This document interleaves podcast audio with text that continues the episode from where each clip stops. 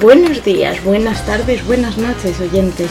Hoy por desgracia se acaba la temporada de la Caverna de Lu, pero volvemos en septiembre con un inicio que os vais a cagar.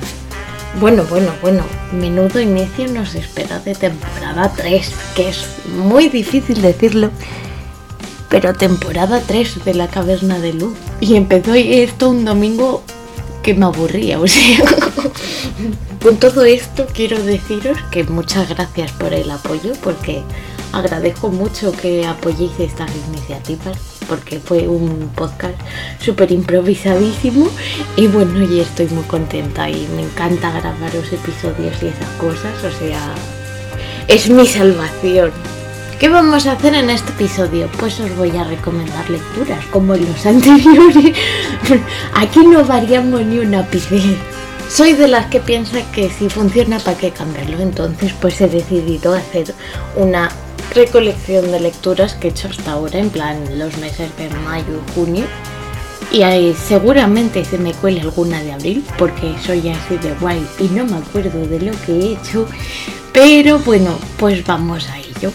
La primera lectura te la recomiendo si eres amante de las inteligencias artificiales o las odias. Los cerebros plateados, de Fritz Leitner. Puedo decir que sin duda es una de las mejores lecturas de 2023 que llevo hasta ahora. Es una novela que tiene un humor muy ácido con el que me he divertido bastante. Y además me he visto muy representada. La sinopsis dice lo siguiente.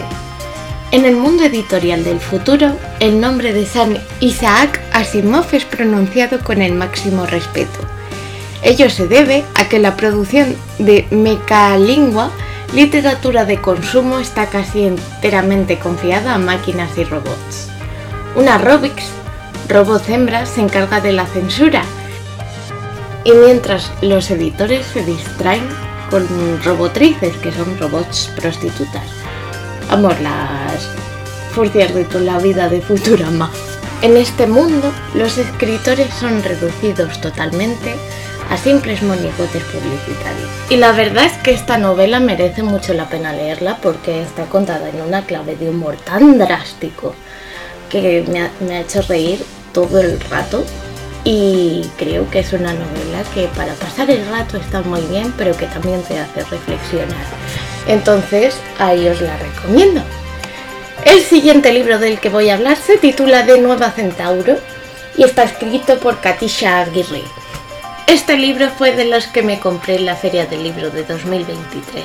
Es una novela publicada en noviembre de 2022 por la editorial Tránsito. Se ambienta en un futuro cercano.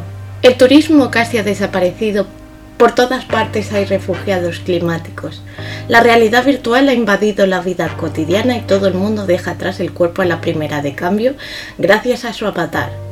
Paula Pagaldai es una diseñadora que trabaja para el metaverso y se marcha a París en busca de inspiración para un proyecto que está haciendo sobre Mary Wollstonecraft, la madre de Mary Shelley. Tras los pasos de la vindicadora de los derechos de las mujeres, Paula experimentará la realidad de una manera cada vez más mezclada. ¿Dónde acaba lo virtual y empieza lo real? ¿Están la historia y el presente tan separados como nos hacen creer? ¿Por qué Mary Wollstonecraft se le mete en la cama? Si por algo se caracteriza esta novela es por la experimentación que tiene. A mí me ha mantenido enganchado durante dos días. Creo que es una novela que mezcla muy bien el tema de la historia con el, con el presente que vivimos tan incierto con la inteligencia artificial, la realidad virtual y ese tipo de cosas. Por favor, si no habéis leído a Katisha Aguirre, leedla porque es una maravilla y yo me he quedado con ganas de leer sus otras novelas. En ese caso hablamos de Tras esa montaña está la orilla de Eva Una novela que de verdad me ha parecido una joya. una puñetera joya. Es la primera novela de Eva y está ambientada en un mundo bastante bien construido porque la Tierra, pues como siempre, pues nos la hemos cargado y hemos tenido que ir a un planeta que está constituido por dos continentes. El primero está gobernado totalmente por mujeres, por lo tanto no han visto. En este continente llamado Onfalos vive Julia Song, que trabaja en un centro de investigación biológico y entonces pues esta chica sueña con eh, escaparse e ir fuera. En el otro lado del planeta, en un continente llamado Crisis, vive Marcela. Crisis es un territorio en el que el gobierno no deja decidir a las mujeres sobre su cuerpo y el tema de los embarazos. Entonces Marcela intenta luchar contra estas políticas tan restrictivas. Los destinos de estas dos protagonistas tienen que juntarse, pero ellas no saben cómo. Por lo menos no se lo imaginan. Lo que más me gusta de esta novela es que he conocido a Eva mediante ella y creo que es una novela que tiene muchos tintes de Úrsula K. y veía todo el rato los desposeídos, la forma de hablar que tiene en la mano izquierda de la oscuridad y creo que sin duda Eva es la Úrsula K. española. Desde mi punto de vista quizás me esté viniendo un poco arriba, ya me lo contaréis si la leéis, pero, pero yo creo que es una novela que trata todos los temas de una forma que me resulta a mí tan original porque normalmente el problema que yo tengo con ciertas novelas es que todo como que se repite y todo está como en un esquema de historia que es lo mismo exactamente. Entonces, eh, al leer esta novela de Eva fue como, madre mía, o sea, mm, qué maravilla de prosa que tiene, la forma en que te mete en los dos continentes, te va explicando cómo son las políticas de cada continente y esas cosas, y también la forma en la que ahondan los personajes, que es maravillosa y yo creo que es una de las mejores novelas de ciencia ficción española que he leído hasta ahora. Y no me arrepiento de decirlo, que de verdad se te hace amena, pero te mete todo tipo de reflexiones y es una novela que merece muchísimo la pena. Relacionada más o menos con esta novela os traigo Arcadia, una novela en la que tres investigadores se meten en una tribu que está completamente em, compuesta por mujeres. La verdad es que me molaría hacer un especial de tribus compuestas por mujeres, porque creo que a lo largo de la cultura popular y de la literatura a lo mejor se puede sacar algo de jugo, así que me lo apunto para futuros episodios. Matriarcadia cuenta la historia de tres investigadores que se meten de lleno en una sociedad utópica en la que solo existen mujeres, quienes gobiernan una sociedad ordenada y pacífica sin varones desde hace 2000 años. Su apacible vida se ve alterada por la expedición de estos tres hombres que tienen diferente carácter. Un romántico soñador, un orgulloso joven adinerado, acostumbrado a dominar a las mujeres y el narrador, abierto a comprender el nuevo mundo por descubrir. Los tres tienen la oportunidad de conocer una nueva civilización y acogerán las costumbres de esta de, muy, de forma muy diferente. Esta novela está publicada originalmente en 1915 por Charlotte Perkins Gilman y la verdad es que para mí ha sido un descubrimiento. Sé que es un clasicazo, pero para mí ha sido un descubrimiento de este 2023 y me fascina. De verdad, si no la habéis leído, leedla porque a mí me pareció muy, muy divertida. Vengo a hablar de Cleopatra y Frankenstein, una novela que había oído hablar de ella, pero que no tenía intención de leer. Y en la feria del libro, pues cayó. en plan, de estos libros que dices, pues a lo mejor hay que darle una oportunidad. Habla de un tema que es bastante tabú en la sociedad todavía, que es la relación entre gente de desigual edad, que no estoy hablando de gente de 16 y y 40, pero tampoco nos pasemos, pero, pero gente de edad desigual que, pues claro, eh, desde fuera a lo mejor puede parecer que se ha buscado una joven o ella se ha buscado, yo que sé, alguien que la mantenga o cosas así, comentarios así que tiene la sociedad, pero no sabemos lo que hay dentro. Entonces, em, en esta novela se presenta una pareja que se lleva 20 años, me parece, y me ha resultado muy curiosa la forma de narrarlo porque mm, es cierto que representa pues eso, que cada persona cambia con, la edad y, a una persona no le, de 20 no le puede interesar lo mismo que a una de 40, a no ser que sea muy rara. Pero a lo que me refiero es que a lo largo de la novela se muestra cómo mm, las percepciones de cada uno van cambiando. Y claro, no es una relación fácil, pero no sé, a mí me ha gustado esa reflexión que lleva, que porque no la he visto nunca en otros libros de ficción y entonces pues a mí me ha resultado curioso, ¿no? Esta novela está publicada por, por la editorial Plata y la verdad es que la autora muestra muy bien el tema de ceder eh, por los deseos de la otra persona, que esto ocurre en parejas 20 años mayores y en parejas de 5, no pasa nada por decirlo, pero yo creo que está muy bien mostrar esa disputa que tienen los, los protagonistas a la hora de, de estar conviviendo con una pareja que es 20 años menor y que quizá no, los entiende, no les entiende tanto como, como querrían. El caso es que la recomiendo muchísimo ya sabéis, Cleopatra y Frankenstein, eh, escrita por Coco Majors y publicada por Plata. El siguiente libro es un cómic. sí, es una novela gráfica que además el día que estoy grabando esto ha, ganado un Eisner, que son unos premios que se dan en el marco de la Comic Con de San Diego y estoy hablando de patos, dos años en las arenas petrolíferas de Kate Beaton. Como todas las compras en cómic, este cómic lo recomendó Elisa McCausland en, en Efecto Doppler. Y yo me lo compré nada más, nada más escuchar la recomendación. Porque yo me fío de Elisa McCausland. Y, y claro, y hay veces que me deja pobre. Es algo, es algo muy normal. Eh, Patos es una novela gráfica autobiográfica que cuenta la vida de la joven Kate Beaton. Y la verdad es que es una novela gráfica que nunca hubiese pensado leer porque es, es muy muy cruda. Te cuenta cómo se explota a la gente laboralmente, las incertidumbres del futuro que tenemos todos. Y creo que quizás me ha, llegado mucho por eso, porque no sé qué hacer con mi vida. Y eso es algo normal y lógico.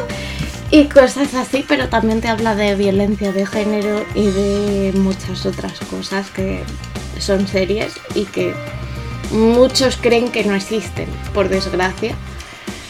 Y bueno, y este cómic a mí me dejó Mm, destrozada, pero lo agradecí porque me di cuenta de que me veía muy reflejada, no, por el tema de violencia de género, que a ver, a todas, al parecer a todas las mujeres, por mucho que haya gente que lo niegue, eh, nos han perseguido alguna vez y nos han dicho cosas que no nos han gustado. Y es triste, pero es así, o sea, yo cuando empecé a tener estas situaciones em, lo hablaba con gente y a la gente también le pasaba y era como, pues es que no entiendo por qué se tiene que normalizar esto, o sea... Entonces creo que Kate Beaton en esta situación habla del entorno laboral de una forma maravillosa, dura pero maravillosa también, entonces yo creo que es una recomendación muy buena. Si queréis leer algo que os haga reflexionar sobre estos temas. Para conocer incluso a la propia autora y ese tipo de cosas, eh, creo que este cómic me parece una absoluta maravilla. Porque sí, porque es un reflejo claro de cómo se puede llevar la cotidianidad al arte de una forma muy dura, pero también de una forma muy, muy, muy, muy, muy deliciosa y muy de disfrutarla y yo creo que sí, que es una recomendación que os hago desde aquí. No es una novela, no es una lectura mm, reciente, pero me, me, gusta meterla en este final de temporada. Es más, me atrevo a decir que te la recomiendo si no, si no crees en la violencia de género porque te deja con muy mal cuerpo. Y es así, es una lacra que tenemos que sufrir las mujeres por ser mujeres. Y la gente no se da cuenta, pero, pero joroba mucho. Porque la caverna de Lu no es un sitio donde nos reímos, pero también se puede hablar de este tipo de cosas. Vamos a cambiar de tercio serio y voy a hablar de una novela que me recomendó Café de Tinta, que desde aquí voy a decirla que la odio mucho. O sea, yo no la soporto. No puede dejarme pobre.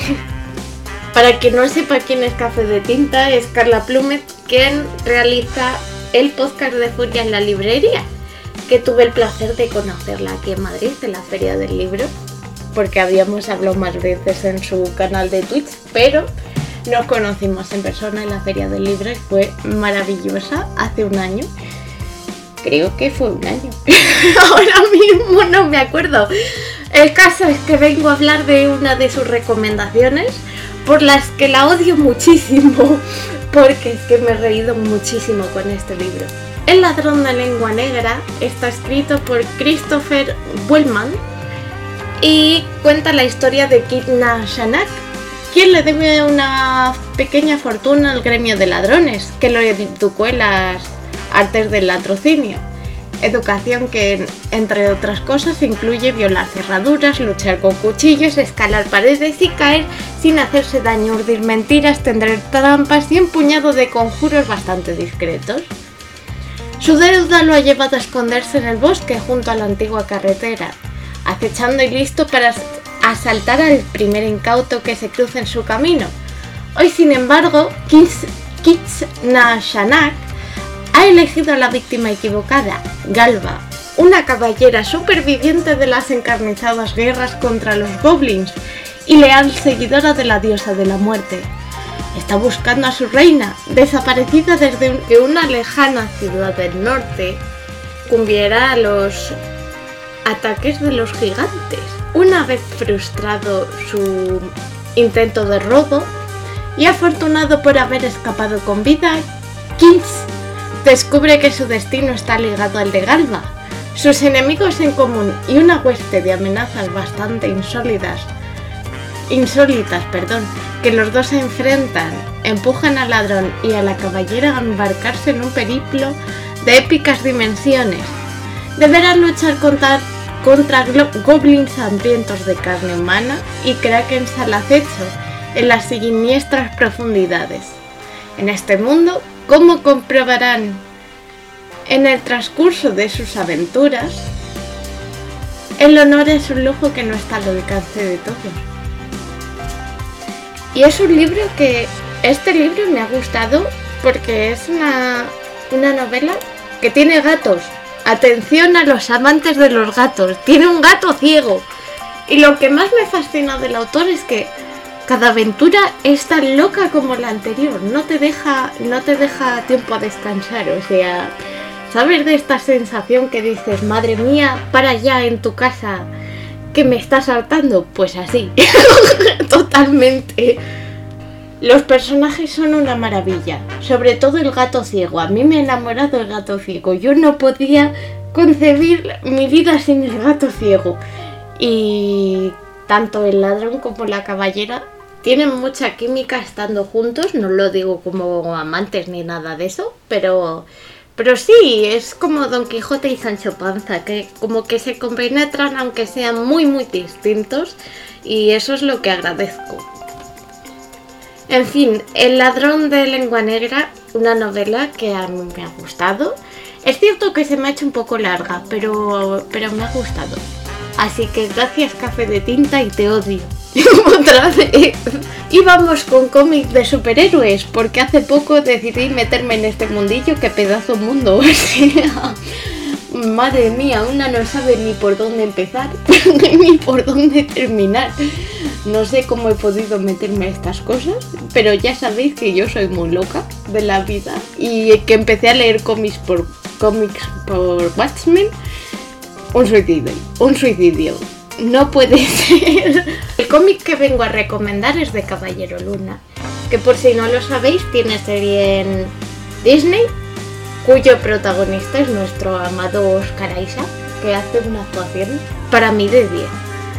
Es cierto que no cayó muy bien en el universo Marvel, no sé por qué, pero a mí me pareció muy, muy, muy espontáneo. El cómic del que os hablo se titula Caballero Luna, el fondo, y está hecho por David Finch.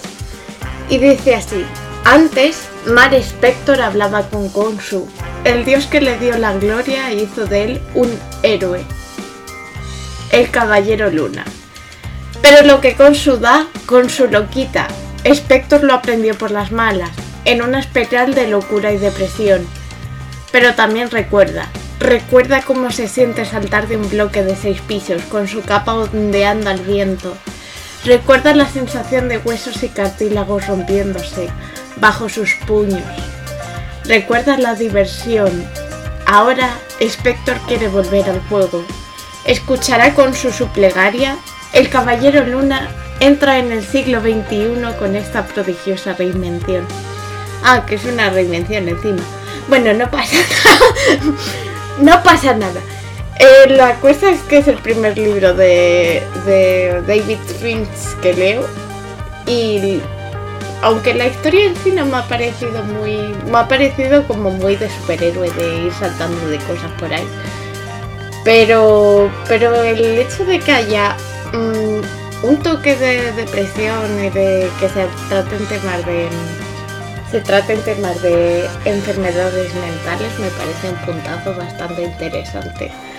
Porque es cierto que desde mi punto de vista, no me toméis en serio por favor, los héroes de Marvel eran como muy, al menos lo que muestra el universo cinematográfico, que es lo que llevo, em, eran como muy perfectos, excepto, bueno, recuerdo que Iron Man tenía ataques de ansiedad en una de las películas, así que me callo.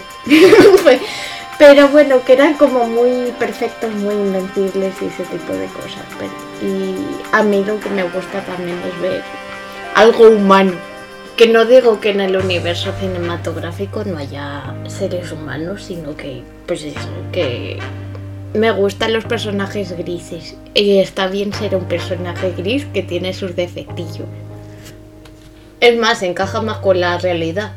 hay que tenerlo en cuenta. El caso es que es una historia muy entretenida. Para pasar el rato tampoco te va a cambiar la vida y espero seguir leyendo aventuras porque me ha sorprendido bastante. Vamos a cambiar de tercio al retelling con Bruma Roja de Lucía G. Sobrado. Este libro me lo escuché en audiolibro porque creo que lo encontré en el biblio. En Audible creo que no estaba. Es que como mezclo de suscripción y de biblioteca, pues ahora me lío un poco. Pero creo que lo encontré en el biblio y bueno, es un retelling variadito. Y solo vengo a decir que por desgracia no he conectado absolutamente nada con... No, por, no es culpa de la autora, ni mucho menos. O sea, eh, aquí cada uno eh, tiene su etapa vital y conecta con lo que puede. Y es cierto que es una novela que, con la que no he conectado absolutamente nada porque se me ha hecho muy larga. Pienso que Roja es un personaje muy bueno, pero como muy, muy cliché. Que yo quizá no es por, por decir nada y de verdad, toda esta reseña la hago con cierto respeto, porque sé que escribir un libro no es fácil. Pero es cierto que el personaje de Roja, que supongo que será Caperucita Roja, me ha parecido muy cliché en el sentido de que obviamente pues vas a cambiar el personaje de la víctima, entre comillas, como es Caperucita Roja, que es engañada por el lobo porque se convierte en su abuelita y se disfraza de su abuelita, etcétera, etcétera. Eh, a una superheroína que no le teme a nada y ese tipo de cosas. Entonces, pues a mí me ha resultado un poco mm, cliché de que yo lo hubiese hecho igual y que quizás no hubiese otra forma de, mm, de cambiarlo, pero no sé, es como que la narración se me ha hecho muy larga los personajes me han parecido un poco, mm, no sé, como que no me han llamado la atención. No quiero decir bastos ni nada de eso porque por si acaso me oye la autora y, de verdad que yo lo, yo lo digo con todo el respeto y el, y el cariño del mundo porque sé que hay un trabajo detrás y esas cosas, pero no me ha llamado la atención. Lo siento y es una de mis decepciones de este 2023. Ahora vamos con un ensayo, o sea, aquí vamos cambiando de tercio. Ya sabéis que no se queda nada, no se queda nada en el mismo género porque soy así y me gusta recomendaros cositas variaditas. Y vengo a hablar de Prospectiva, un libro de Julián Díez que recoge el 20% de sus trabajos y que me ha resultado muy curioso.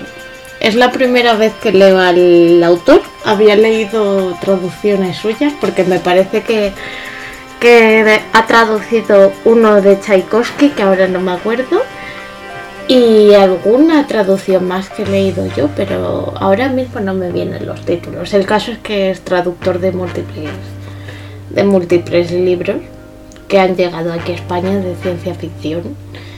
Y bueno, es un libro que me ha resultado interesante porque tiene trabajos académicos, tiene ensayos, tiene artículos y, y bueno, pues he aprendido más del género. No es un libro que me haya impresionado especialmente, pero no sé, cada uno tiene sus gustos, supongo. Es un libro que si quieres saber más de la ciencia ficción y sobre todo de la ciencia ficción española, es bueno, es muy bueno, pero tampoco te cambia la vida. ¿Qué quieres que te diga? Y esto es opinión honesta, pero bueno, tampoco es que busco, tampoco busque un ensayo que me cambie especialmente la vida pocos lo han conseguido. Creo que compórtate de Sapolsky y poco más. Pero bueno, el caso es que es entretenido para saber qué datos hay, cómo se crea el fandom y demás. Y me parece súper interesante. Y bueno, hasta aquí las lecturas de estos meses. Si queréis seguirme en el, en el podcast, Recordad que estamos en Evox y en Spotify. No, no, no, no. Pausa. Espera. ¿Pensabas que te ibas a librar de mí? Pues no. Sorpresa, sorpresa. Toca capítulo de podcast largo. O sea, porque voy a hacer también el book de medio año, señores. ¿Por qué hago esto? Pues porque quiero que os quedéis huérfanos, pero con buenas lecturas. Así me leéis bien este año. El caso es que, pues eso, pues voy a hacer el, tag de preguntas de medio año, que es una reflexión sobre las lecturas que has hecho. Que yo en total hasta la fecha llevo 75 libros, porque soy una obsesa de la vida. Y la verdad es que pocas decepciones, alguna relectura hay, porque me gusta a veces releer libros y más si son de personas que me importan. Y bueno, pues voy a empezar con el Octa. Elegir alguna de 75 libros que llevo leídos no va a ser fácil, ya lo voy avisando. La primera pregunta es mejor libro que has leído en este 2023. Y ya eh, empezamos jorobadamente Voy a decir un libro y un cómic. el libro que voy a decir es Budapest de Nieves Mories, que también es una lectura de junio, pero no la he metido. No sé por qué, se me ha olvidado. Porque, ah, bueno, porque iba a meterla en este tag. Este librazo es una fábula de terror que se ambienta en la ciudad de Budapest y explora la guerra. Dice así. Nieves Mories nos retorce las entrañas lanzándonos en medio de una fábula de terror queer. Un relato estremecedor que explora la guerra en toda su crudeza, la ciudad, la otra orilla. Hace 20 años, la guerra de todas las guerras se gesta en las calles, entre hermosos palacetes Art Viejos nombres, viejas proclamas, viejos cruces flechadas resucitan.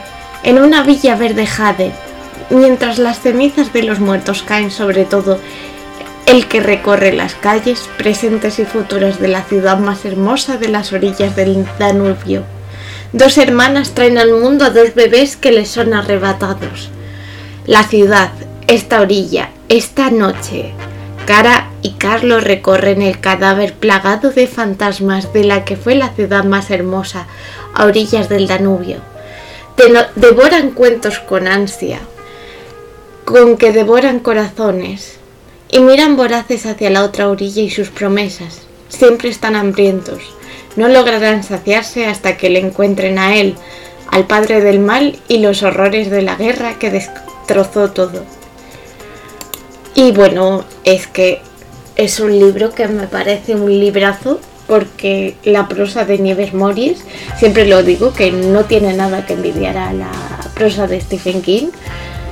Y creo que tenemos mucho potencial en terror español, pero se da poco valor sobre todo si eres mujer. En esta pregunta también quiero meter un cómic que fue la primera lectura que hice de 2023 y no podía empezarlo de mejor manera.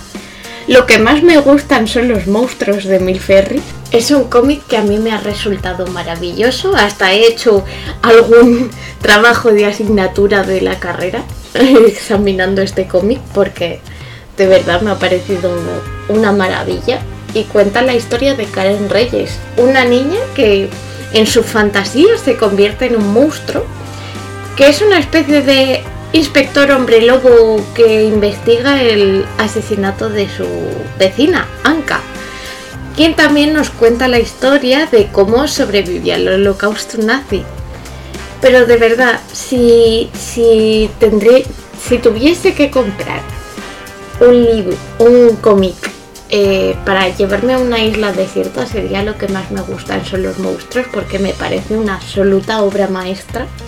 Y además Emil Ferris va a sacar segunda parte en breve, en, creo que en abril de 2024. Y la verdad es que merece muchísimo la pena porque el dibujo es una auténtica maravilla y bebe mucho de la cultura pop porque a lo largo del libro vamos viendo en portadas pulp y las fechas del estreno de, El planeta de los simios y ese tipo de cosas. Y la verdad es que, por favor, si tenéis que compraros un, un cómic, compraros eso. La siguiente pregunta es ¿mejor secuela que has leído este año? Y la verdad es que creo que no he leído ninguna. Así que la voy a dejar en blanco porque pues si no he leído pues no voy a no voy a responder. La siguiente pregunta sería la mayor decepción de 2023 y la verdad es que tengo varias, no por decepción, sino porque a mí no me han llegado. Es especialmente, entonces pues eh, es muy complicado hablar de una decepción y prefiero decirlo como libro que no me ha llegado. Y voy a decir aquí Anatomía del Amor de Ava Reed porque me ha parecido un libro básico, no lo siguiente, o sea, los episodios de Anatomía de Grey están mucho mejor hechos y los personajes no me dicen absolutamente nada. Como una telenovela de estas de pues me enamoro, ala, vamos a hacerlo. Y dices, vamos a ver, no sé. En fin, una movida. La siguiente pregunta es una novedad del primer trimestre que tengas ganas de leer, pero yo como soy una antinormas, pues voy a decir dos, una del primer trimestre y otra que no lo es. La primera es Cuatro dedos de Borja Alonso. Esta novela está publicada por Insólita Editorial y ha salido recientemente. Es una novela de fantasía, chorro fantástica y de verdad tengo muchas ganas de leerla. incluso he cerrado cosas, ahí lo dejo. Amor, cerrar, cerrar todavía no, pero he hablado cosas para el podcast. La siguiente novedad es un cómic que se titula Por culpa de una rosa y que viene en la web de Blacky Books que lo hacen en conjunto con Apa Apa Comics y la verdad es que tengo ganas de leerla porque tiene una premisa bastante interesante. Dice así, la protagonista de esta historia vive en una aldea tan solo habitada por perros y salamanquesas. Todos los pueblos cercanos se han vaciado, todas las tierras parecen yermas, En la suya o en lo que queda de ella crece una flor que le recuerda los tiempos mejores, que trae de vuelta la algarabía del pueblo y la fertilidad de los campos. Mantener con vida esa flor es lo único que desea. Una visita inesperada le ayudará a emprender un viaje de autoconocimiento en el que se reencontrará con la vida que creía perdida y en el que aprenderá a cultivar la flor de sus desvelos, para que ambas, pese a las lluvias y las ventiscas, florezcan. No sé por qué, pero es un cómic que me llama muchísimo la atención, porque además tiene una portada súper bonita y aquí nos regimos por comprar libros por la portada. Nuevo autor descubierto. Pues yo diría que se va así, porque es cierto que cuando descubrí tras esa montaña hasta la colina, eh, me la compré al instante y la considero la Úrsula K. de la ciencia ficción español. Que puede ser muy grande, pero, pero joder, es que su novela me mantuvo enganchadísima y estoy deseando volver a leer cosas de ella. La siguiente pregunta es nuevo crash literario y la verdad es que no he tenido así ninguno. Así, em, Lucas de Experimento de Amor en Nueva York de Elena Armas porque me pareció un personajazo y es el primo de la mejor amiga de Rosy, tiene que compartir piso y se mete en situaciones muy locas. Libro más bonito que hayas comprado. Quitando cómic, que he comprado uno hace poco muy bonito, que es del primer tomo de Millennium dibujado por Belén Ortega. Yo creo que el más bonito que he comprado este año ha sido el de borrador para un diccionario de amantes, que tiene ilustraciones de Carla Berrocal y la traducción creo que era de Cristina Rossi y es maravilloso ese libro.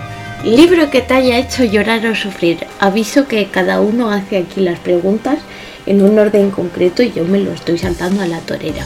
Pero bueno, el libro que más me ha hecho sufrir yo creo que ha sido La mala costumbre de Alana ese portero porque es una historia tan cruda y encima ocurre en Madrid, lo cual pues me siento más identificada aunque sea en, épocas anteriores. Pero es una historia tan cruda que. Eh, ha sido toda una experiencia leer el libro. Mejor adaptación. Pues tengo que decir que la serie de Silo, porque Silo, para quien no lo sepa, es una serie que es eh, ciencia ficción apocalíptica y que está ambientada en un libro que no sé si van a sacar en España alguna vez. Arroba editoriales, por favor sacarlo. Y, y claro, y me ha parecido una serie bastante entretenida. ¿Libro que más te ha sorprendido? Pues yo diría que Los cerebros plateados de Fritz Leitner, porque es una historia de humor, pero también te hace reflexionar sobre el mercado editorial que llevamos, lo loco que es y cosas así. Y la verdad es que es un libro que está muy bien escrito y que con el que me siento muy representada, aunque represente el mercado editorial anglosajón o estadounidense. Y por último, pero no menos importante, libro que quieres leer sí o sí antes de que acabe el año. Y uff, es que aquí se me ocurren bastantes. Gustaría leer Nos vemos allá arriba de Pierre Lemaitre o Pierre Lemaitre, para quien no sepa francés, que es una historia que no encaja con ninguno de los géneros que leo, pero que creo que me va a sorprender para bien. Lo mismo me aburre como una, como una mona, pero es una historia que me llama la atención. Y bueno, hasta aquí el episodio doble de hoy. No os quejaréis porque llevo 39 minutos grabando. Y, nada, y ha sido un placer compartir con vosotros esta segunda temporada. Y ya estoy preparando cositas para la tercera para que disfrutéis y os quiero dar las gracias por escuchar este podcast. Si no me seguís, por favor, seguidme en Ivos y en Spotify. Nos vemos en septiembre. Un saludo.